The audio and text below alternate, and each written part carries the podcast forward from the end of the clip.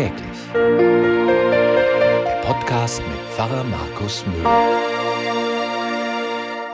Heute wird der 75. Jahrestag der deutschen Kapitulation im Zweiten Weltkrieg begangen. Das Ende einer menschenverachtenden Diktatur, das Ende eines grausamen Krieges mit über 50 Millionen Todesopfern und nicht zuletzt das Ende einer beispiellos unmenschlichen und kalt systematischen Ermordung von über sechs Millionen Menschen jüdischen Glaubens, Männer, Frauen und Kinder. Mein Sohn, zwölf Jahre alt, lernt gerade in der Schule, was Demokratie bedeutet. Und wir sind beim Homeschooling darüber ins Gespräch gekommen. Was für ein Glück, habe ich ihm gesagt, dass wir seit 70 Jahren in Europa Frieden haben und in einem Land wohnen, wo jeder seine Meinung sagen darf und keine Angst haben muss, dafür gefoltert oder getötet zu werden. Er beginnt auch so langsam sich für diese Epoche der deutschen Geschichte zu interessieren, möchte wissen, wie der Krieg war und warum die jüdischen Menschen verfolgt und ermordet wurden.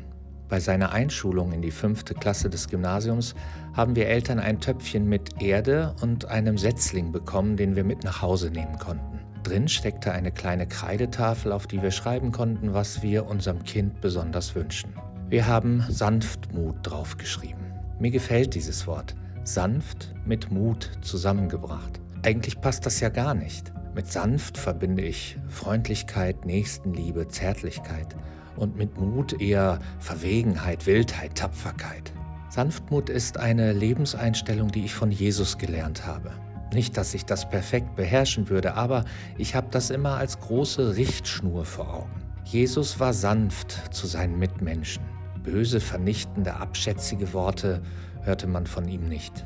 Was nicht heißt, dass er sich nicht klar ausdrücken konnte.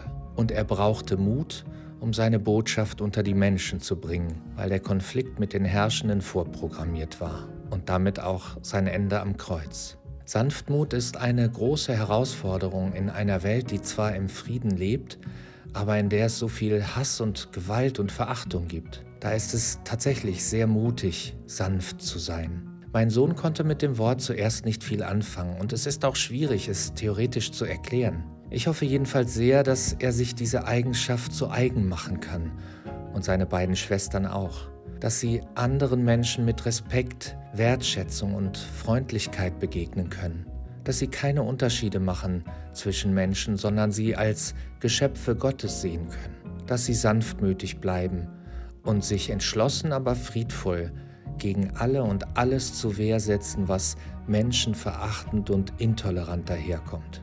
Auch gegen solche hirnlosen Idioten, die doch tatsächlich behaupten, dass der 8. Mai 1945 ein Tag der Niederlage war. Die Generation meiner Kinder hat es in der Hand, dass weiter Frieden bleibt und der Hass keine Chance mehr bekommt. Dabei will und werde ich sie nach allen Kräften unterstützen.